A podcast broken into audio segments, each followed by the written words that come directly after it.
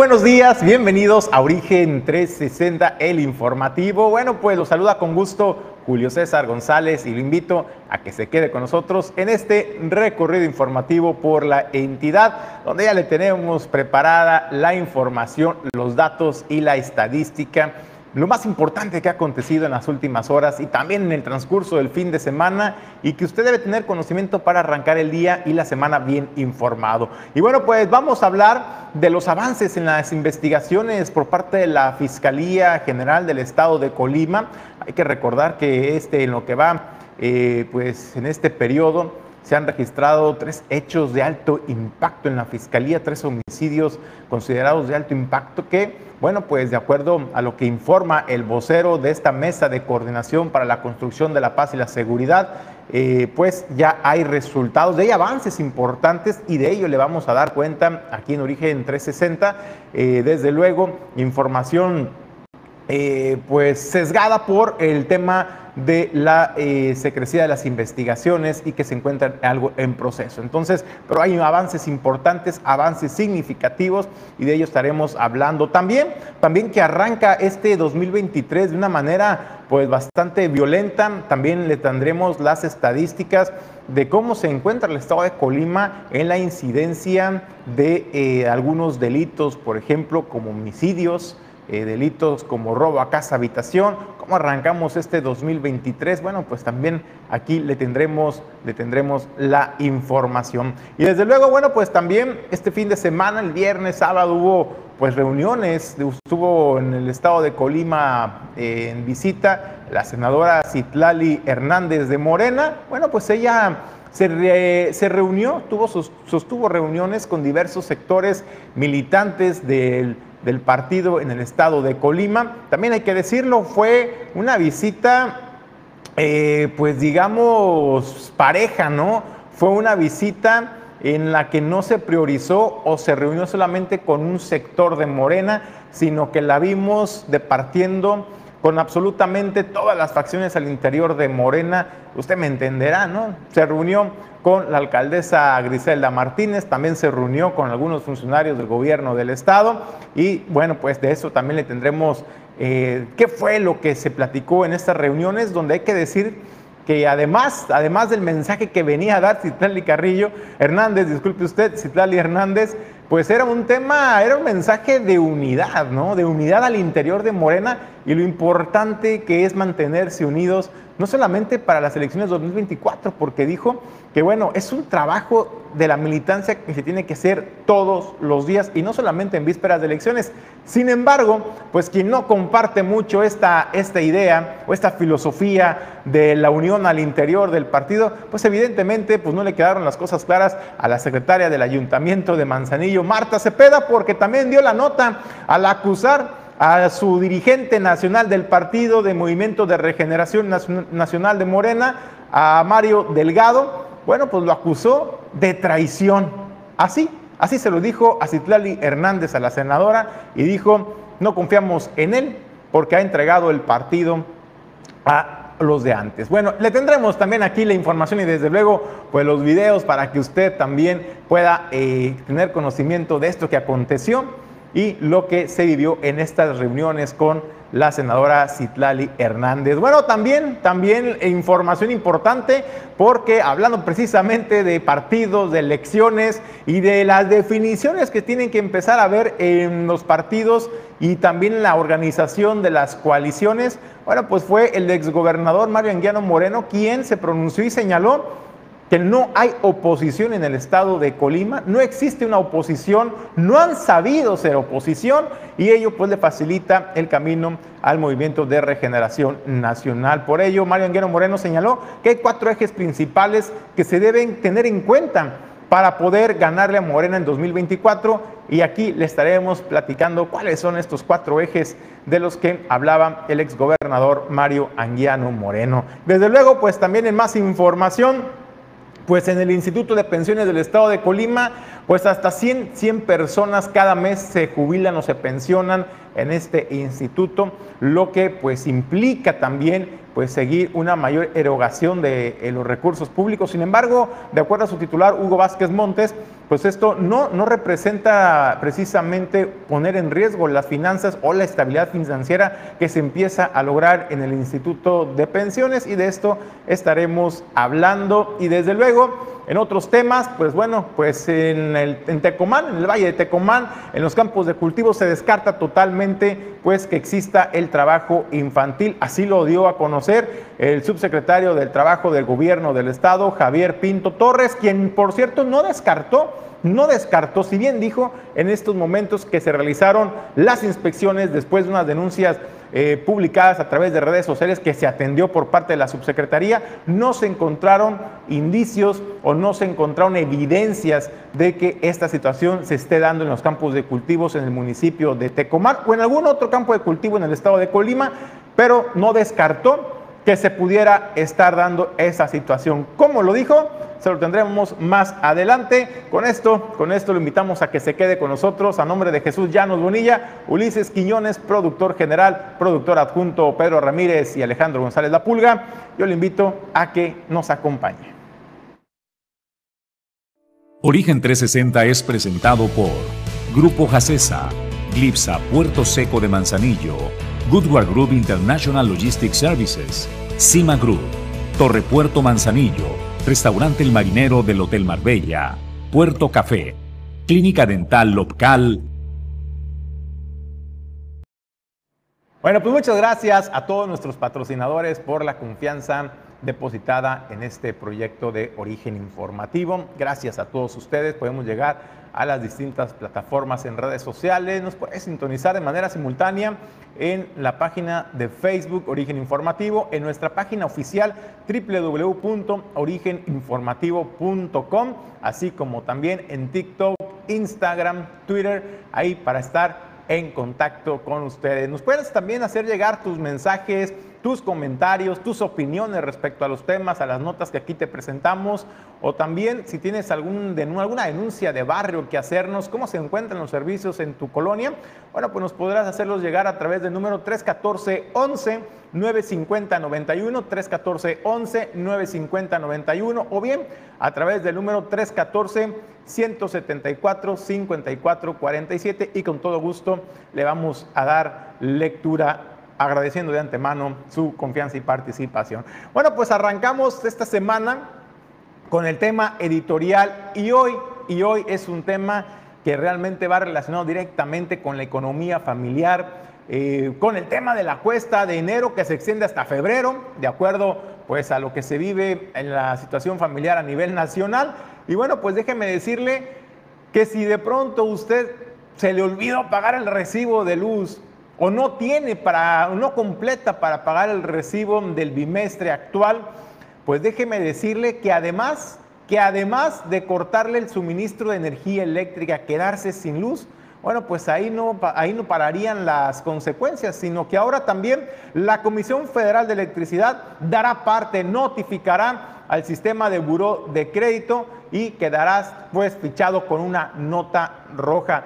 Pues de acuerdo a lo que informa la Comisión Federal de Electricidad y lo dice de manera abierta, es que si no pagas a tiempo tu recibo de luz o tienes algún retraso, todo ese tipo de eh, situaciones se estarán reportando de manera puntual al buro de crédito. Y bueno, y es que hay que recordar que ya le habíamos dado a conocer hace unas semanas que para este año 2023 tendrá, su recibo tendrá un incremento del 7.1% respecto al precio que usted pagaba el año pasado, lo que impacta directamente en la economía de las familias. Además, si no pagan, además de perder el suministro de energía eléctrica, estarán afectando su historial crediticio porque pues han estado circulando también unos avisos de la Comisión Federal de Electricidad en sus recibos impresos o en panfletos por separado o en redes sociales o a lo mejor a usted ya le llegó también este eh, famoso mensajito por eh, vía mensaje de celular donde lo invitan, donde lo invitan a usted a pagar de manera puntual su recibo para que evitarse problemas en el buró de crédito. Ahora bien,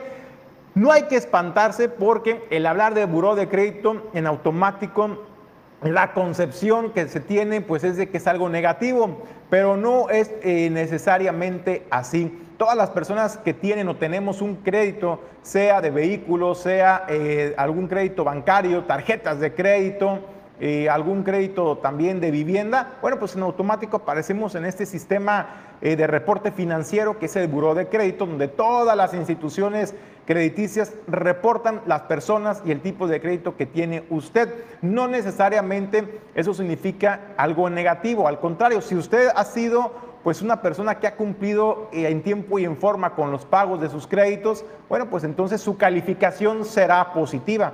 Si no ha cumplido, ha tenido problemas para liquidar eh, sus pagos, sus compromisos mensuales, bueno, pues entonces el crédito o la calificación que usted va a tener en el buro de crédito, pues va a ser negativa. Entonces, eh, estar en, en el buro de crédito no necesariamente es algo negativo, depende de la calificación con la que usted aparezca y esto sirve de referencia para que otras instituciones crediticias pues decidan o no poder eh, otorgarle nuevos créditos a su persona. Entonces, ya sabe, si usted no paga de manera puntual su recibo, se lo llegan a cortar por el incumplimiento de pago. Si se cambia de domicilio, se va a vivir a otro estado, a otra ciudad, a otro país y deja el adeudo en su domicilio actual, mucho cuidado porque al regresar puede aparecer eh, pues con esta nota negativa en el buró de crédito. Así es que, pues bueno, ya sabe eh, que hay consecuencias, no solamente le van a cortar la luz, sino que también pues le va a impactar de manera negativa en su historial crediticio. Déjenos, déjenos sus mensajes, sus comentarios. Si a usted ya le llegó la notificación vía mensaje de celular, cómo se está empezando a notificar algunas, algunos usuarios de Comisión Federal de Electricidad, o a lo mejor ya le llegó junto con su recibo esta leyenda, ¿no? De que si no cumple, va directo al buró de crédito o si se retrasan los pagos también. Déjenos sus comentarios y también, desde luego, pues, ¿qué piensa, ¿no? De esta medida eh, que aplica para este servicio en particular de Comisión Federal de Electricidad, más no así, por ejemplo, para el pago del de, eh, servicio de agua potable, para el servicio de su organismo operador de agua, donde quiera que nos sintonice. Bueno, pues eso no aplica para eso, mucho menos aplica para el gas, pero sí, sí para la Comisión Federal de Electricidad que va a decir con esto no a la morosidad. Bueno, pues déjenos sus comentarios al respecto. Nosotros entramos a los temas el día de hoy. Bueno, es un, es un tema que realmente pues dio, dio de qué hablar hace unos meses y también hace unas semanas eh, recientemente en este, en este estado de Colima y esto se refiere particularmente pues al tema de la seguridad. Primero, pues de acuerdo a lo que informa la Mesa de Coordinación Estatal para la Construcción de la Paz y la Seguridad en Colima, informó, informó de a conocer que hay avances importantes en el homicidio de la titular, de la encargada, de la que era la encargada, la ex titular de, eh, de la unidad antisecuestros, también del doctor que fue asesinado en la zona en la zona eh, metropolitana en Colima y también desde luego el homicidio al diputado Roberto Chapula. Ya hay detenidos, hay presentados y bueno, las investigaciones este, se tendrán que eh, realizar en los próximos meses, que es el plazo que se estableció legalmente para complementar las investigaciones, pero de acuerdo a lo que dice el vocero, el vocero de esta mesa de seguridad, bueno, Javier Almazán Torres, ya hay, hay presuntos, hay presuntos responsables. Caso del doctor Iván Jacinto Cortés. Además de la actualización de cifras, como les adelantaba, quiero compartirles que, como se informó desde el 13 de enero, se logró la vinculación al proceso de dos personas, Salvador N. y Nelson Huel N por el delito de secuestros desagravado en perjuicio del doctor Iván Cancito Cortés, quien fue encontrado sin vida al arranque del presente año en el municipio de Minatitlán. Los dos presuntos responsables fueron detenidos por la Fiscalía General del Estado en coordinación con corporaciones estatales y federales el pasado 9 de enero. Tras la vinculación al proceso definido por el juez de control, se ordenó prisión preventiva oficiosa y se otorgaron tres meses para la investigación complementaria. Asesinato de la titular de la unidad especializada en combate al secuestro. En el caso del, del, asesinato de la titular de la unidad especializada en combate al secuestro de la Fiscalía General del Estado, Marta Esther Rodríguez Serna, la propia mesa había informado ya hace una semana que, gracias a un operativo conjunto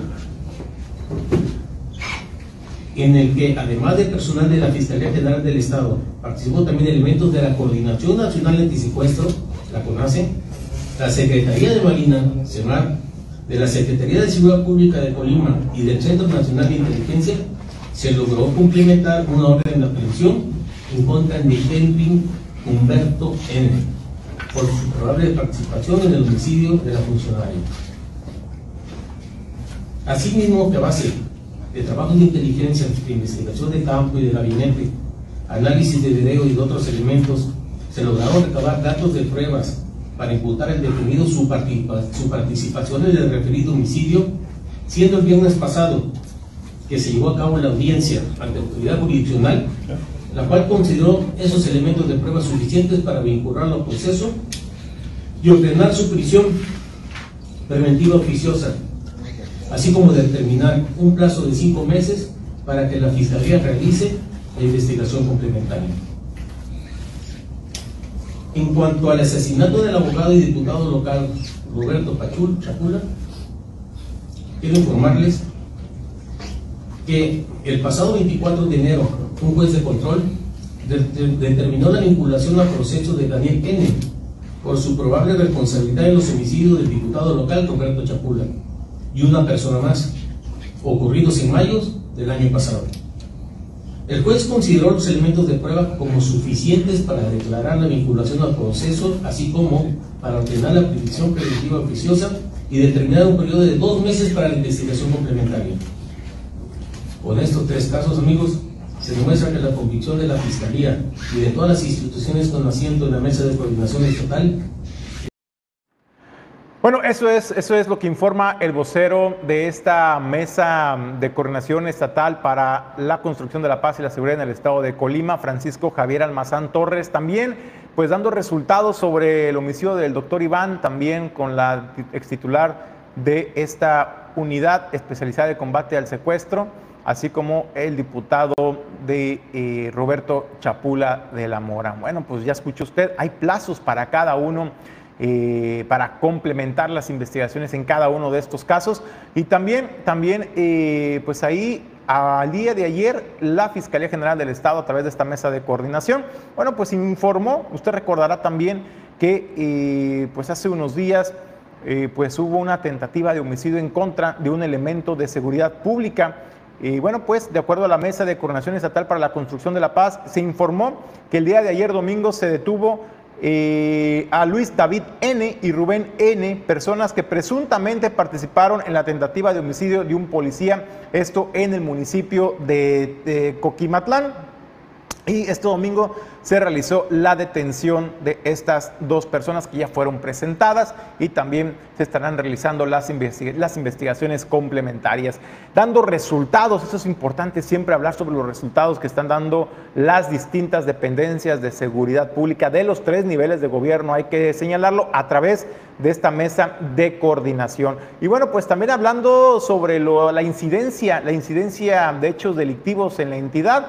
Bueno, pues también habló, habló el vocero de esta mesa eh, de la construcción de la paz y la seguridad, habló que se han registrado hasta este momento 12 homicidios contra mujeres. Uno solamente de estos 12 ha sido tipificado como feminicidio, pero también se siguen presentando eh, acciones, por ejemplo, como robos a casa habitación, y esto es lo que informa. En lo que corre del año 2023, tenemos un total de, uno, de un feminicidio y 11 homicidios de mujer para hacer un total de 12. En el año 2023, en cuanto a menores de edad, tenemos o un menor de edad víctima de homicidio doloso en Manzanillo y cero, y cero homicidios dolosos en grado de tentativa. Homicidios dolosos a policías. En el año 2023 son dos homicidios dolosos a elementos de seguridad víctimas de homicidio doloso un ordenamiento de la Policía Estatal Preventiva y una, y una que acabamos de hablar de la compañera Marta como titular de la UEX de la Fiscalía General del Estado. En el año 2023 hay dos personas víctimas de homicidios localizados en Bolsa y Cobijas, uno en el municipio de Colima y uno más en este en Manzanillo. En cuanto a desaparición de personas, tenemos a la fecha 10 carpetas.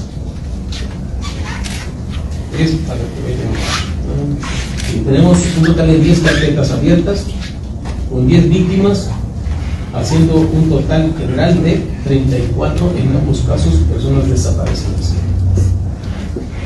En el año, en lo que va del año 2023, se ha localizado un total de dos mujeres y tres hombres. ¿En dónde? ¿En, en? En total. En total. sí. El, el marco histórico de personas desaparecidas del año 2008 al 2023 tenemos un total de carpetas de 5.491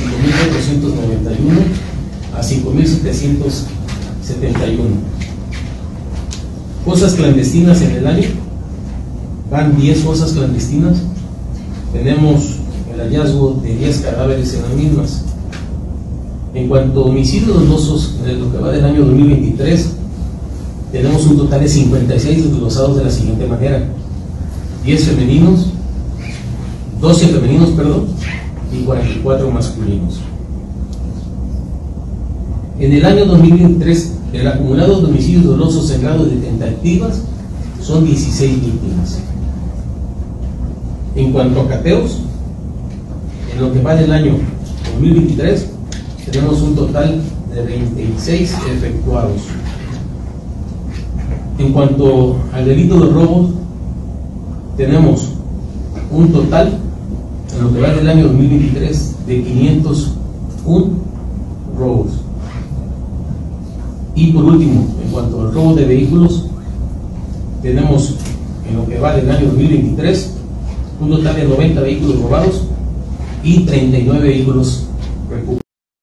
Bueno, esos son los resultados y, también lo que se ha tenido de incidencia de hechos violentos eh, pues en materia de, de, seguridad en el estado de Colima, de acuerdo a lo que informaba el vocero eh, Francisco Javier Torres. Bueno, también, también este, más información se le preguntó también al vocero y al titular de seguridad en el estado de Colima sobre el caso particular de Ax Capital.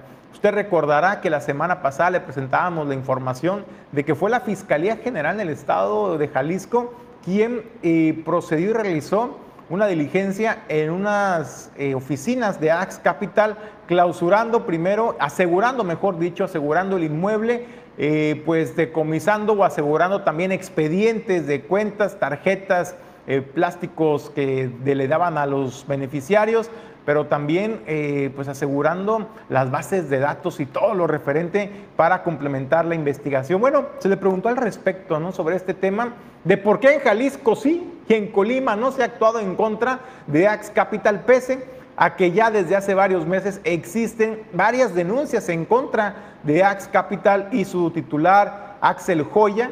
Eh, usted recordará, ¿no? Sobrino, sobrino del ex vocero también de esta mesa precisamente para la construcción de la paz y la seguridad, eh, pues Adrián Joya Cervera. Bueno, pues ahí, ahí el vocero señaló que es un tema muy especial, que es un tema muy especial y que en próximos días, en las próximas semanas, se estará dando información al respecto, información puntual sobre los avances que se ha tenido esta investigación también, donde aseguró se han tenido algunos avances importantes. Sin embargo, pues no explicó por qué es tan especial este caso no explicó por qué es tan especial o por qué resulta tan especial este caso en particular de Ax Capital.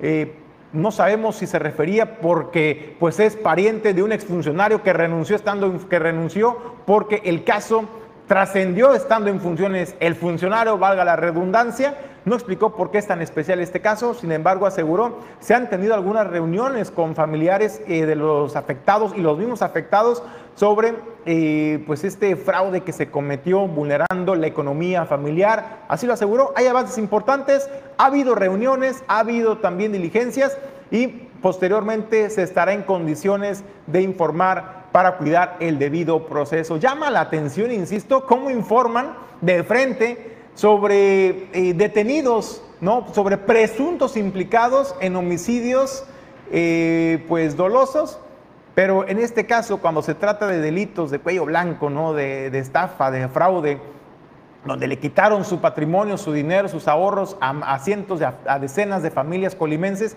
bueno, pues no, no puedan dar mayor, mayor información o mayor detalle. ¿Por qué la secrecía entre un tipo de delito y otro cuando se entendería que pues, tenía, tendría mayor secrecía y discrecionalidad el informar sobre los homicidios, sobre los presuntos o probables responsables? Bueno, pues eso también es tema eh, pendiente para el vocero de esta mesa para la construcción de la seguridad y el Estado en el, en el Estado de Colima.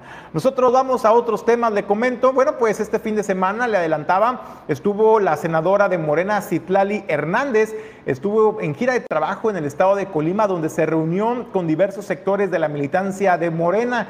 Y la verdad es que fue muy integral, ¿no? Esta visita de Citlali Hernández se reunió con todas las facciones de Morena. Eh, en Colima se reunió con funcionarios, con algunos funcionarios de gobierno del estado, se reunió también con eh, pues algunos funcionarios del municipio del ayuntamiento, por ejemplo, de Manzanillo, ahí se reunió con autoridades municipales de Manzanillo en una, en una sesión eh, ciudadana que hubo en alguna colonia también, ahí estuvo Citlali Hernández y en cada una de las partes escuchando siempre el sentir principalmente de la militancia, eh, lo que se tiene que hacer para mantener eh, pues los municipios que se ganaron, también el estado de Colima que se ganó, y cómo cerrar filas, cómo se debe de cerrar filas desde la militancia, eh, no solamente en vísperas o durante las elecciones, sino que el trabajo de la militancia, subrayaba Citlali Hernández, tiene que ser un trabajo permanente de todos los días. Y para ello, pues también culminó pues, a la cordialidad, a la civilidad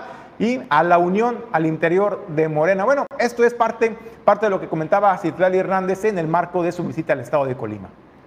Estamos llegando aquí al estado para tener eh, un par de charlas respecto al futuro de la cuarta transformación. Nuestro movimiento eh, siempre va caminando un paso acelerado, eh, nuestro movimiento va avanzando de una manera extraordinaria, no solo gobernamos el país desde el 2018, sino que hemos ido conquistando territorios como Colima, eh, con nuestra gobernadora Indira Vizcaíno, eh, pero sabemos que tenemos batallas hacia adelante en este momento y en este año pues estamos por quitar eh, los últimos dos resquicios al PRI, tanto en el Estado de México como en Coahuila, y por supuesto en 2024 eh, vamos por la continuidad de la cuarta transformación eh, y a seguir consolidando este proyecto de nación que siempre tuvimos claro que no es un proyecto de un sexenio, es un proyecto eh, profundo de cambio en nuestro país y sobre eso hablaremos con nuestra militancia, con simpatizantes, que afortunadamente yo me atrevo a decir que somos el único partido en este país con una militancia activa que quiere formar parte de este gran momento histórico que nos ha tocado encabezar. Y bueno, por supuesto, eh, seguramente derivado de esta charla podemos tener eh, un diálogo con nuestra militancia. Nosotros estamos muy contentos en la dirigencia nacional eh, porque Colima, sin duda, es uno de los estados que representa a nuestro, tenemos a la gobernadora más joven, tenemos eh, a una mujer al frente del Estado que representa el relevo generacional. Tenemos un partido organizado, unido, articulado, en movimiento. Entonces, bueno, pues fundamentalmente eh, la visita acá al Estado responde a eso. Eh, compartiremos este mensaje de unidad, este mensaje de seguir organizándonos, compartiremos este mensaje de seguir preparándonos a las siguientes batallas, no solamente electorales, sino fundamentalmente también eh, eh, lo que me parece que es mucho más importante, porque Morena es un partido movimiento, a seguir con la revolución de las conciencias. La revolución de las conciencias eh, no tiene fechas electorales, no tiene un calendario que tenga inicio y fin, es una militancia constante de informar, de orientar, de concientizar al pueblo, en este caso de Colima, eh, y que pueda ver que hay dos proyectos de nación en disputa, eh, el proyecto neoliberal, el proyecto del viejo régimen que fracasó, que nunca eh, generó satisfacción, satisfacción y bienestar para la y bueno, y el otro proyecto, el proyecto de la cuarta transformación, pues que encabeza y que inició también el hoy presidente de la República, Andrés Manuel López Obrador. Bueno, pues eso es lo que señalaba Citlali Hernández, así el llamado a la conciliación, a la unidad en el partido, en Morena, entre sus militantes, eh, pues para fortalecer, cerrar filas rumbo al 2024 y fortalecerse como partido político. Sin embargo, bueno, pues esto, pues no, el mensaje de la unidad como que no le va muy bien a algunos militantes eh, pues de Morena, del Movimiento de Regeneración Nacional o simpatizantes de Morena, eh, que no son puramente de la izquierda de Morena, y me refiero a la secretaria del ayuntamiento, Marta Cepeda del Toro, y es que fue en el puerto de Manzanillo cuando se estuvo una reunión también con Cintel Hernández, con la senadora, ahí estuvo presente la alcaldesa Grisela Martínez Martínez, y bueno, pues Marta Cepeda del Toro, eh, secretaria del ayuntamiento, hizo uso de la voz y ahí señaló, señaló que confían, que confían eh, pues en Citlali Hernández, pero en el que no confían de plano para nada es al dirigente, al dirigente nacional de Morena, Mario Delgado. Y es que señaló, señaló que ha traicionado al movimiento de la cuarta transformación al entregar el partido, pues ya sabe, ¿no? Ya sabe el discurso, sí, a los mismos de siempre, a los neoliberales, a los que se quedaron al país, a los que se quedaron al Estado.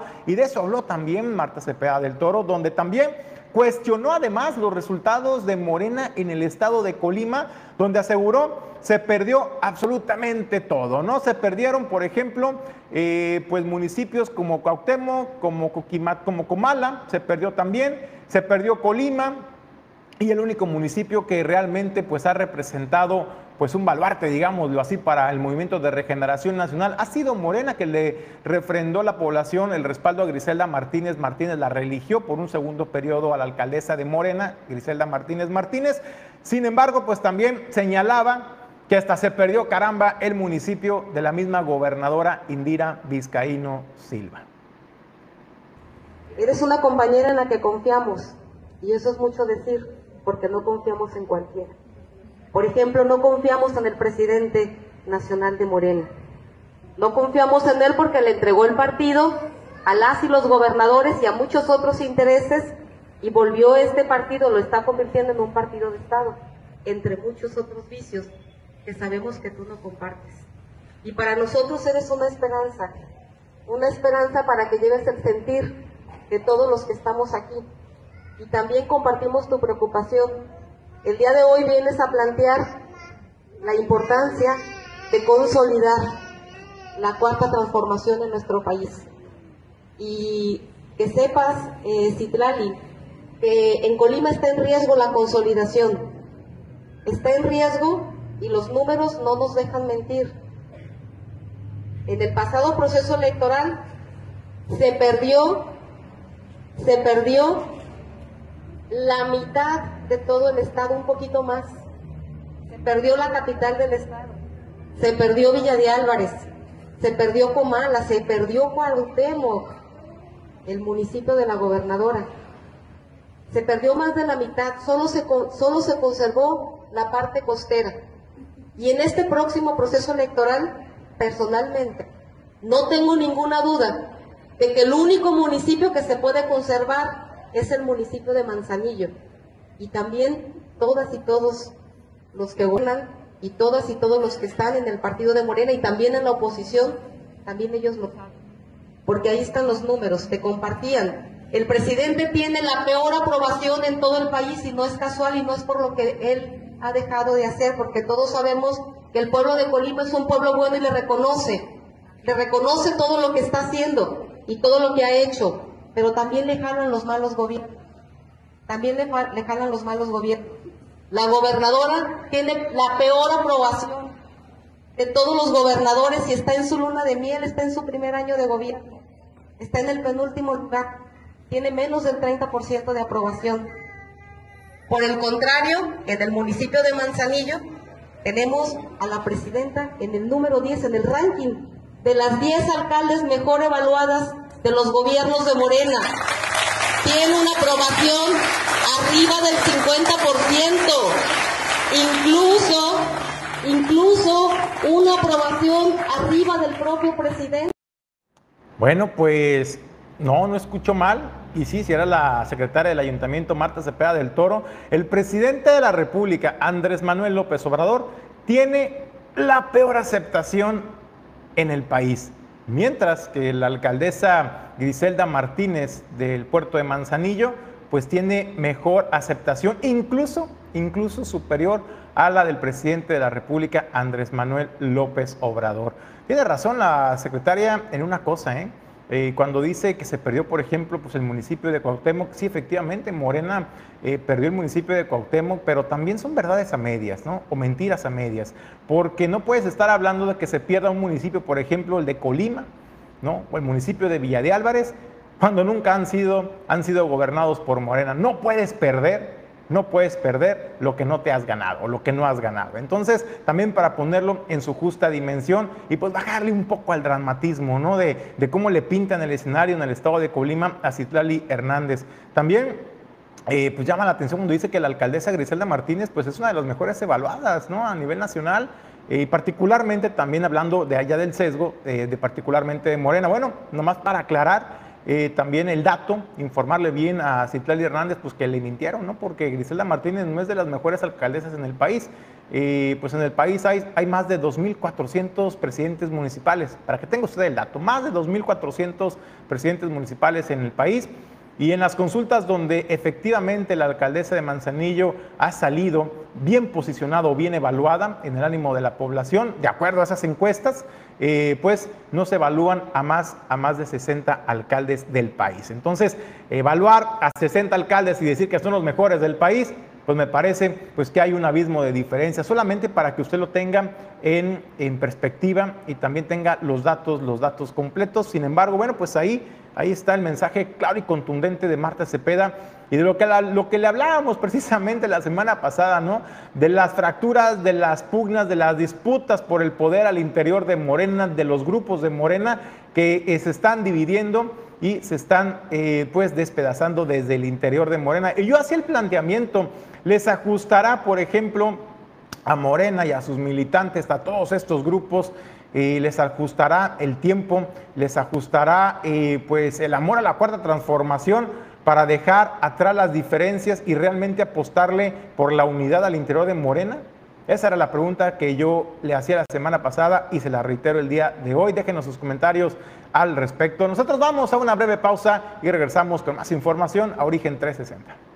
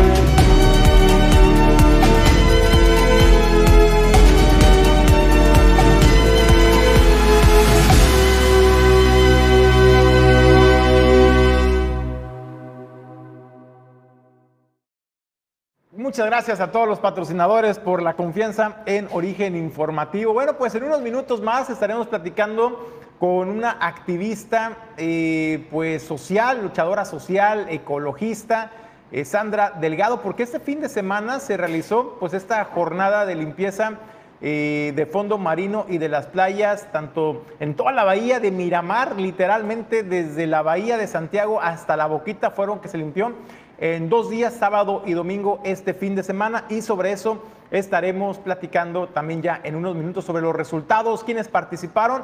Porque créame que hay información muy positiva que compartirle y vale la pena que usted lo escuche. En otra información le comento, pues el exgobernador, el exgobernador del estado de Colima, Mario Anguiano Moreno, lamentó que no exista una eh, pues oposición responsable y señaló que tanto el PRI, el PAN, el PRD, pues no han sabido ser una, una oposición eh, pues firme eh, pues al movimiento de regeneración nacional. Y bueno, pues ahí el gobernador señalaba que para que se pueda lograr esta alianza realmente eh, y tener un candidato que pueda eh, dar batalla para el 2024, hablando de la presidencia de México, bueno, pues consideró que hay cuatro, cuatro ejes fundamentales que se deben contemplar. Entre estos resaltó, se debe contar con un liderazgo que pueda amalgamar todos los intereses de esos partidos, representar también los intereses de la población y sobre todo generar expectativas como en el pasado hizo Vicente Fox Quesada,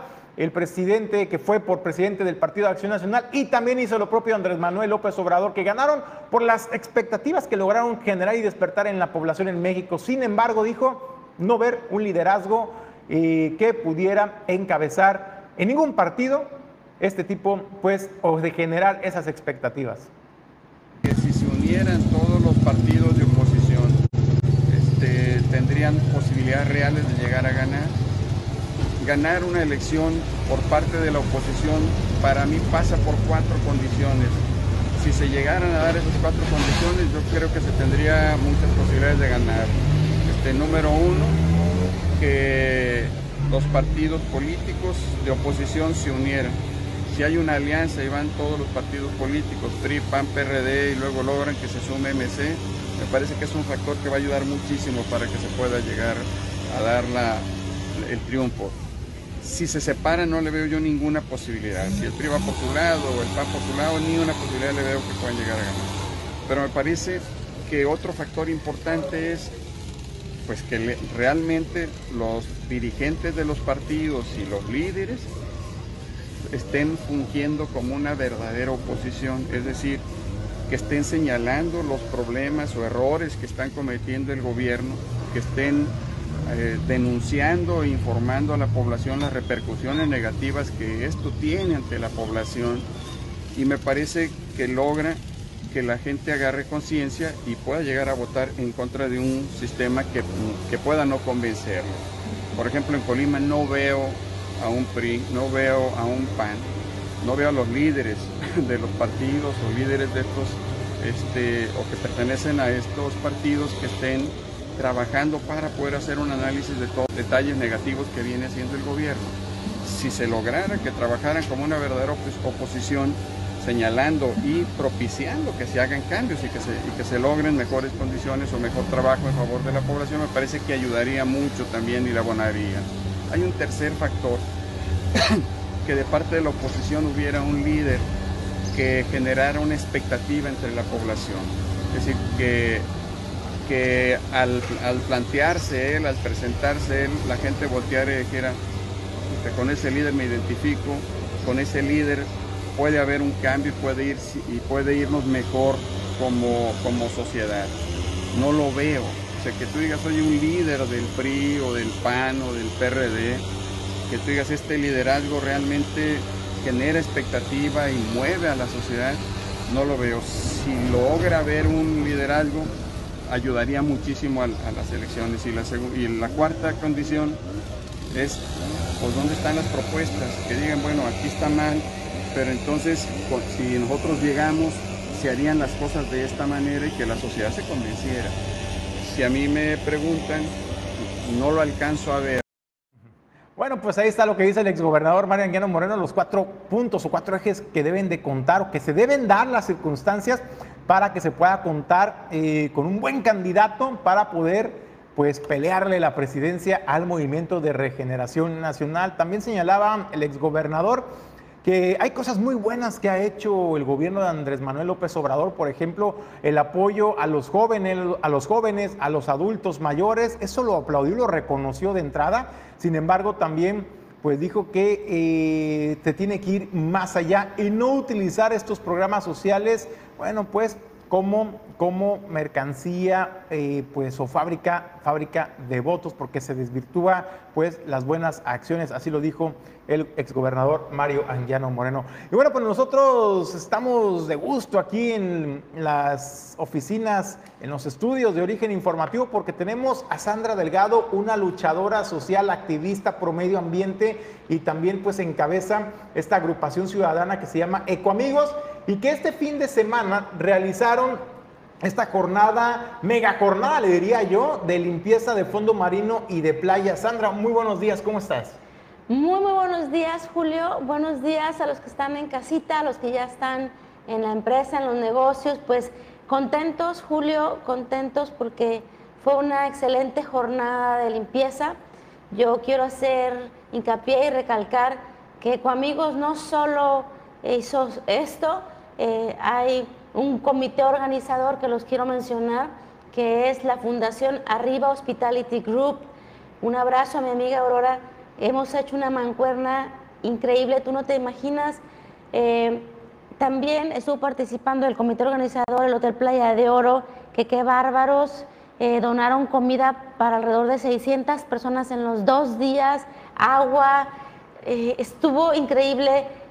tianguis del de Recycle que vienen desde Guadalajara, eh, nuestro amigo Alberto, increíble que también vinieron, grabaron todo con drones, se va a hacer un documental.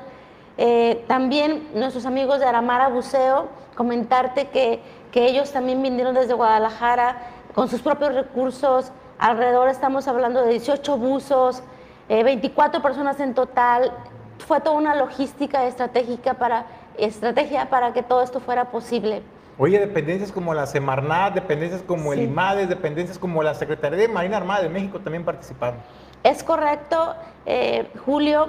También participaron las autoridades. Es algo increíble que cada día se está logrando. Me da mucha esperanza. Eh, comentarte que la Semarnat, por ejemplo, ¿cuál fue la función importante ahí? La, la, la actividad importante de Semarnat, pues nos reunió, nos, nos, nos apoyó a reunir a los ramaderos, a los prestadores de servicios, perdón, no ramaderos, prestadores de servicios, eh, los que venden eh, pez, no, no, perdón, fruta. Los que vemos ahí con su carrito en la playa, ¿no? en la con playa, sus con sus productos, los que ven, los que tienen las sombrillas. Entonces, esa fue la función importantísima de, de Semarnat, estar presente, su presencia también fue importante. Eh, y, y también EIMADES, el Instituto para el Medio Ambiente, ¿cuál fue la función de ellos? Eh, fue, nos, nos, apoyó a dar pláticas, por ahí te presento unas, una charla eh, que estamos ahí con, con, eh, con, los, con los prestadores de servicios y eso es importante porque es dar, informar a, la, a, los prestadores de servicios la importancia, porque ellos están en el frente, están en la parte donde se, donde se recibe la basura, donde se genera la basura más bien. Y entonces eh, la capacitación a estos prestadores de servicios es muy, muy importante para lograr el objetivo que queremos lograr, que es la erradicación de los residuos.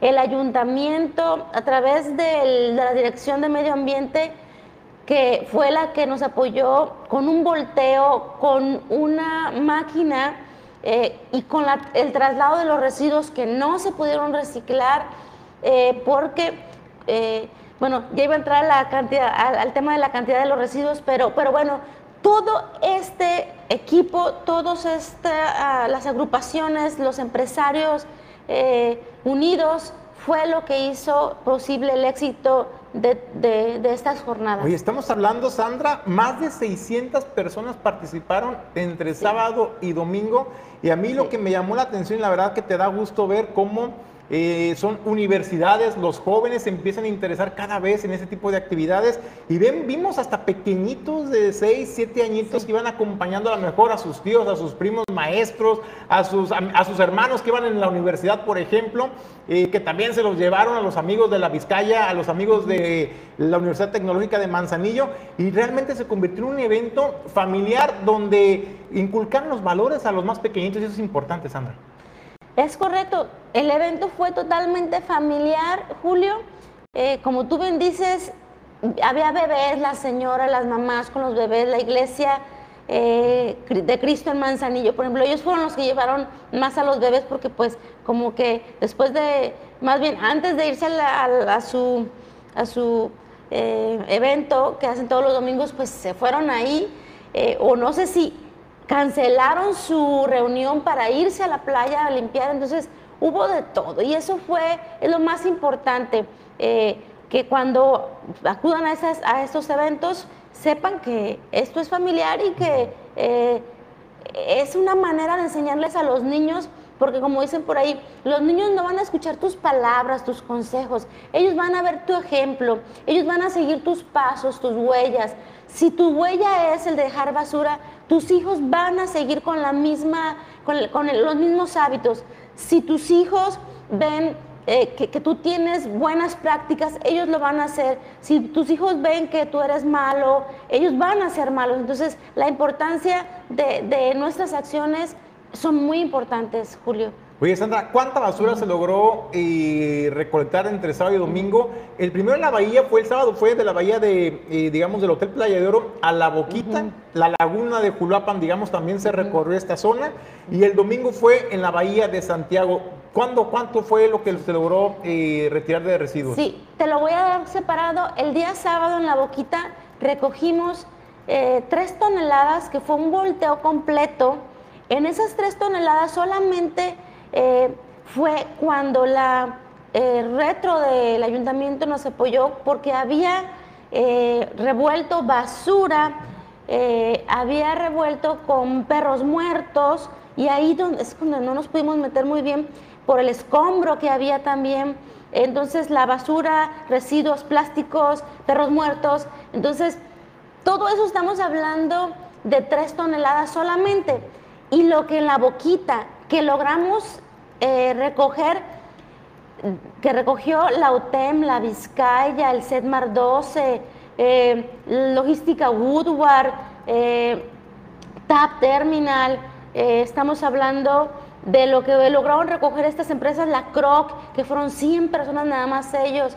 Todos ellos estamos hablando que se recogió otras, son, fueron dos toneladas uh, 700, en donde logramos separarlos.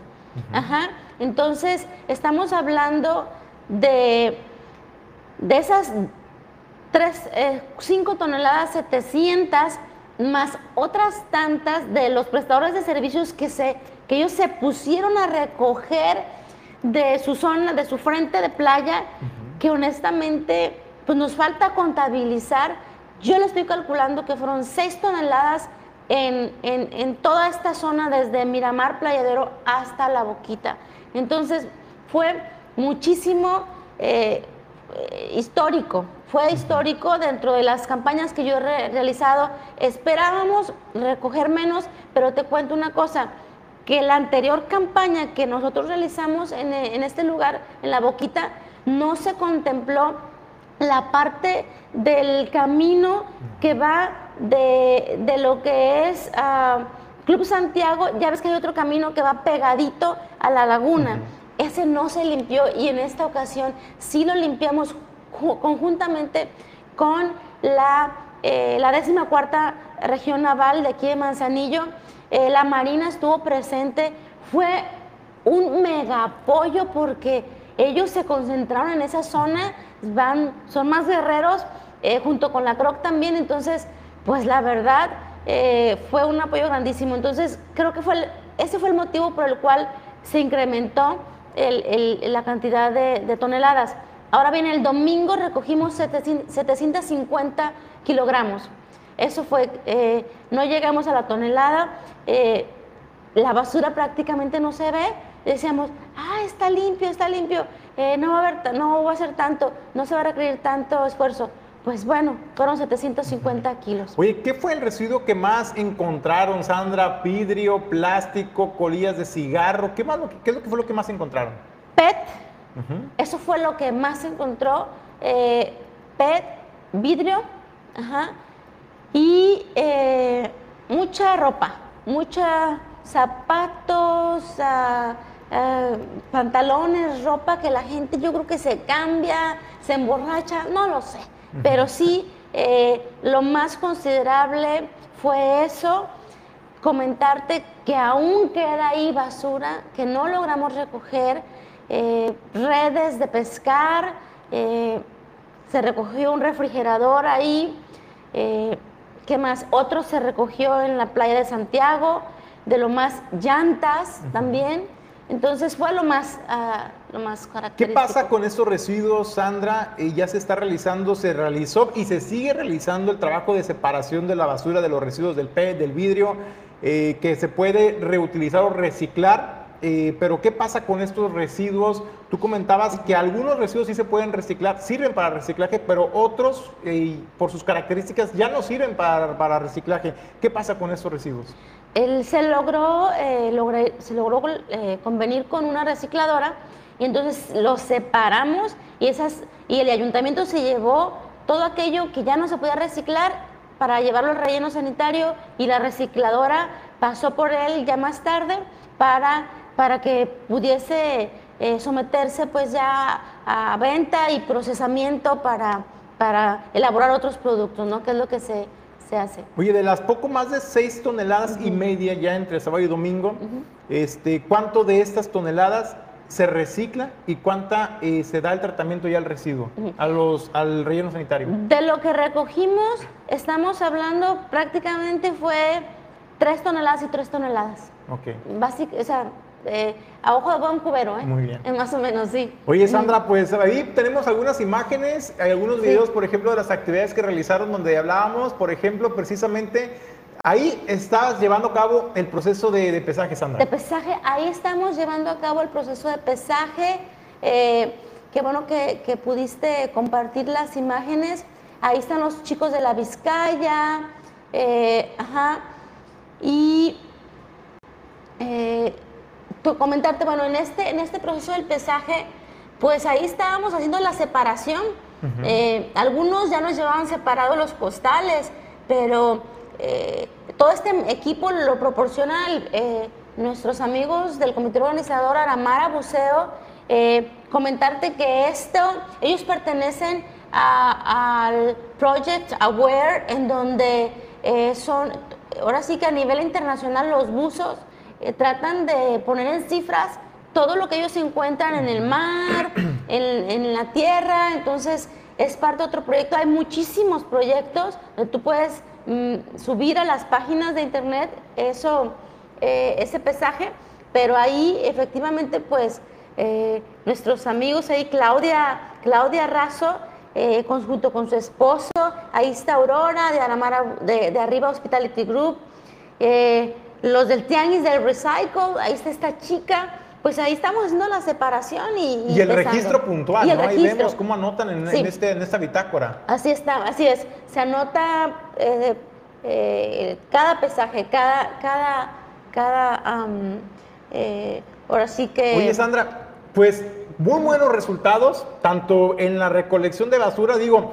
hablando casi 7 toneladas ya en números cerrados, digamos, ya en prácticamente de sábado y domingo. Sí, sí, sí. Este, pues estamos hablando que es una cantidad inmensa de basura. Y si de esta la mitad es reciclable, reciclable y, y, el resto va al relleno sanitario, también estamos hablando que es el impacto, ¿no? Eso sirve, los números sirven para dimensionar el problema, pero también lo que vemos, Sandra, es que cada vez mayor eh, parte de la población se está sumando, jóvenes, alumnos de la Vizcaya, de la UTEM, este, también del set del mar, ahí estuvieron presentes, y yo creo que eso es parte de este tipo de campañas integrales, lo bonito, ¿no? De cómo sociedad civil organizada y las autoridades eh, se coordinan para un bien mayor, pero sobre todo eh, para un beneficio propio, porque la gente dice, bueno, es que yo no soy prestador de servicios turísticos, bueno, es que yo no voy a esa playa, pero al final de cuentas esto es nuestro mundo, caramba, ¿no? De eso se trata. Así es. Y comentarte, eh, se me estaba olvidando que los que hicimos plugin, los que hicimos, lo que fuimos a, los que fuimos a correr por, desde Playa de Oro hasta La Boquita, con mi amiga Lulu Torres, con su grupo de Sport Billy, recolectamos eh, aproximadamente fueron cuatro eh, costales, eh, cuatro costalillas, 20 kilos más o menos, solamente corriendo, así haciendo plugin y demás, y fue muy, muy divertido. y los de, los de buceo, y snorkel, comentarte que estuvimos alrededor de unas 50 kilos. No se logró más porque las corrientes en esta zona, lo que eh, llegamos a la conclusión ayer, eh, la conclusión es que no hay, perdón, las corrientes son las que eh, ya jalaron esta basura hacia aquellas islas de basura que están en el continente, que recordemos que son cinco. Entonces, por eso es que es difícil. este evento definitivamente lo tenemos que hacer a finales de octubre, principios de noviembre, que así lo vamos a hacer el próximo año, porque para tener éxito y comentarte que extraoficialmente me acaban de comentar ayer que en, lo que es eh, la playa de, de híjole, ah, de la audiencia, así se llama, ¿no? Playa de la audiencia. Eh, eh, en esta playa que enfrente, en, uno, en unos ah, alrededor de 10 metros y a la profundidad de 15 metros, que hay como un basurero subacuático que es lo que vamos a investigar en las próximas, ah, ahora sí que buceadas. Vamos a, ver, a ver si eso que nos dijeron extraoficialmente lo queremos corroborar. Eh, corroborar. ¿Es correcto?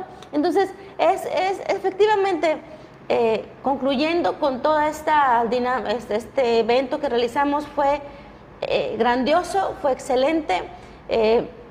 y comentarte pues que en mi particular punto de vista, lo que ahí se pudo ver, eh, la boquita es la viva imagen de nuestra situación actual en políticas públicas, las cuales son muy, muy bajas, eh, muy nulas en cuanto a las políticas públicas que ejecutan, que están ejecutando el gobierno federal, eh, estatal y municipal, que los esfuerzos que se han hecho pues que han sido pocos. Aquí denota eh, lo que, ahora sí, es la imagen de lo que se vivió en el pasado, de lo que no se hizo en el pasado, lo que estamos arrastrando, lo que no se está logrando hacer ahorita. Hay que decir esas dos partes. A mí me gusta decir las cosas muy equilibradas, mis comentarios. Eh, no me gusta cargar el peso ni lo que pasó en el pasado ni, o lo que no se está dejando de hacer ahorita. Yo creo que todos somos responsables. Entonces, eh, eh, yo analizando, haciendo una retrospectiva, digo, pues todos somos culpables porque eh, los, ciudadanos que, seguimos, que, sigamos, que seguimos tirando a basura. Y hay una cosa bien importante, las multas que no se están ejecutando a los prestadores de servicios, a los ciudadanos, y te voy a decir, es un círculo vicioso que está sucediendo a nivel mundial. Yo pienso que esto está, está sucediendo, está pasando, porque cuando se dan las elecciones, van los, los políticos ahí, prometen mil cosas, porque sabemos que esto ya es una cuestión más política que otra cosa, y eso es lo que nos está arrastrando, y, eso es lo que está afectando, porque el círculo vicioso está ahí, de que ellos van, prometen a a este grupo que ya es robusto, que ya es grande. Entonces, cuando ya están en los cargos públicos como funcionarios, entonces no tienen la mano fuerte de hierro que se debe tener para eh, exigir y multar. Y decirte, no efectivamente te se tiene que hacer a lo mejor así, tiene que haber un proceso. Nosotros estamos conscientes, yo soy ciudadana, de concientización, de inversión. El gobierno tiene que invertir para, para concientizar y hacer un proceso paulatino eh, en donde sea al principio amigable, de, concientización, de educación y, y, de ahí le vas metiendo la idea de que vienen las multas, vienen las multas y que se llegue a este proceso. Tampoco la mano de hierro tiene que ser tan tajante, tan así, ¿no? Entonces, eso es lo que tenemos, es lo que estamos adoleciendo el país y, y esas las, pues vamos a vivir las consecuencias mm, ahorita apenas empiezan. estamos en el umbral de las consecuencias que se vienen en un futuro. Oye, Sandra, pues muy interesante esto que comentas. Eh, hay sanciones, pero no se aplican, pero también me, parece que hace falta también tener sanciones más enérgicas, ¿no? Porque en el tema ambiental, las autoridades, y tú lo dices muy bien, han sido muy laxas en el tema del cuidado del medio ambiente y también la sociedad muy irresponsable de nuestra parte, que aprovechamos lo flexible o lo laxo o lo despreocupado de las autoridades para generar o aplicar las leyes que ya existen y nos valemos de eso para infringir y tirar la basura, no ayudar. Es parte, es, parte, es parte de la cultura y me parece que tienes toda la razón, que no se trata de sancionar, sino primero generar conciencia, despertar conciencia y ya después, posteriormente, aplicar las sanciones que correspondan para cambiar esta realidad que hoy en día estamos viviendo, Sandra. Caramba, lo hacen en otros países, Sandra, lo hacen en otros destinos en nuestro país, en México. Hay playas hermosas, limpias, donde no puedes ingresar con plástico, donde no puedes ingresar con vidrio. ¿Por qué no poderlo aplicar, por ejemplo, en las playas de Manzanillo o del estado de Colima? ¿no? Me parece que ese es el ideal y es hacia donde le tenemos que apostar, Sandra. Es correcto, es lo ideal.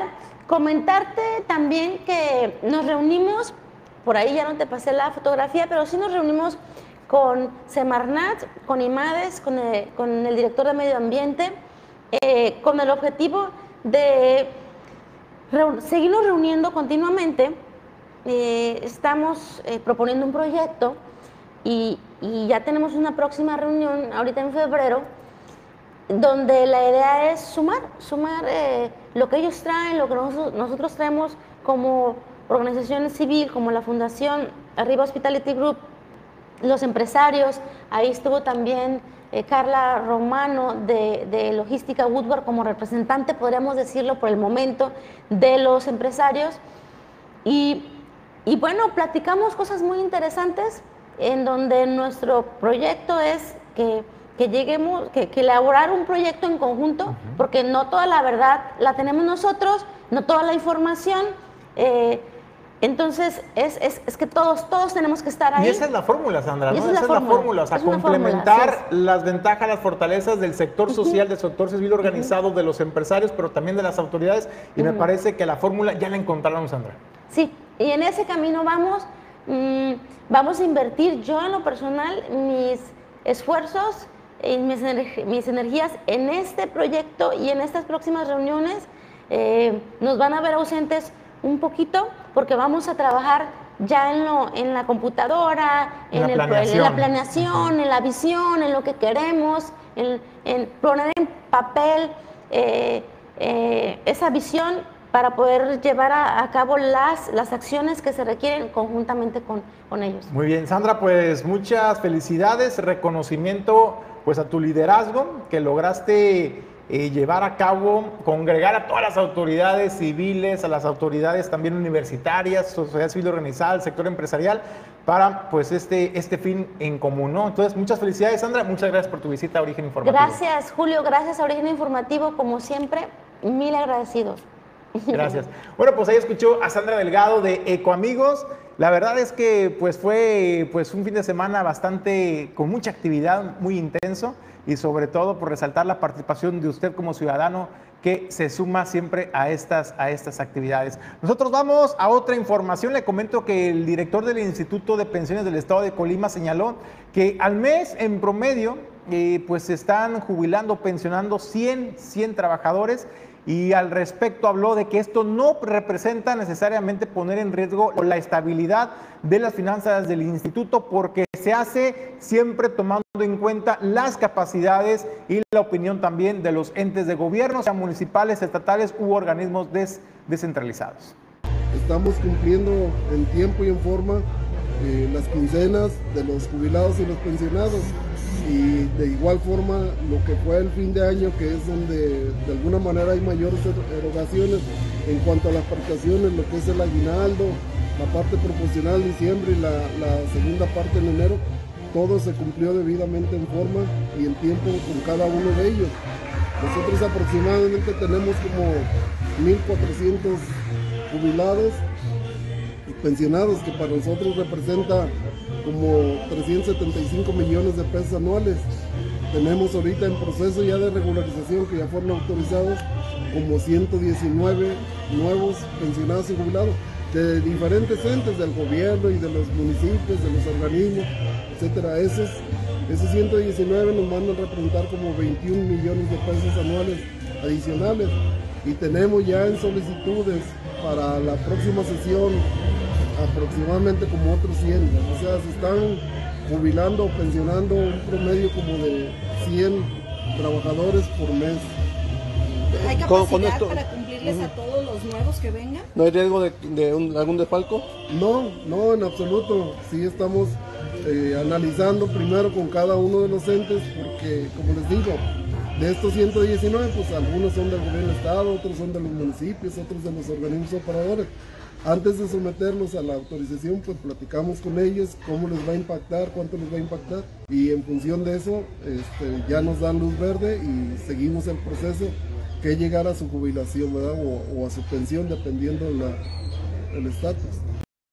Bueno, también habló sobre pues el pago ¿no? de, que corresponde a los ayuntamientos, al gobierno del estado, al Instituto de Pensiones pues para garantizar las prestaciones también y los derechos laborales de los trabajadores, señaló que hasta este momento todos, así lo dijo Hugo Vázquez Montes, eh, todos han cumplido y se encuentran al corriente. Sin embargo, pues de lo que no ha hablado el director del Instituto de Pensiones es, pues, ¿qué ha pasado con el desfalco millonario, no? A este Instituto de Pensiones, porque si bien ahorita, pues, están pateando el bote, no han tenido eh, todavía eh, problemas para atender las necesidades de los trabajadores, bueno, pues hay que recordar que hay un boquete millonario, millonario que heredó la administración de José Ignacio Peralta Sánchez y de esto llama la atención que Hugo Vázquez pues no se ha pronunciado pues sobre cómo va este tema. Le vamos a preguntar en la primera oportunidad que tengamos al director del Instituto de Pensiones del Estado de Colima. Con eso nos despedimos del informativo, no sin antes agradecerle el habernos acompañado. A nombre de Jesús Llanos Bonilla, Ulises Quiñones, productor general, productor adjunto Pedro Ramírez y Alejandro González La Pulga. Soy Julio César González. Le deseo que tenga un extraordinario día y arranque de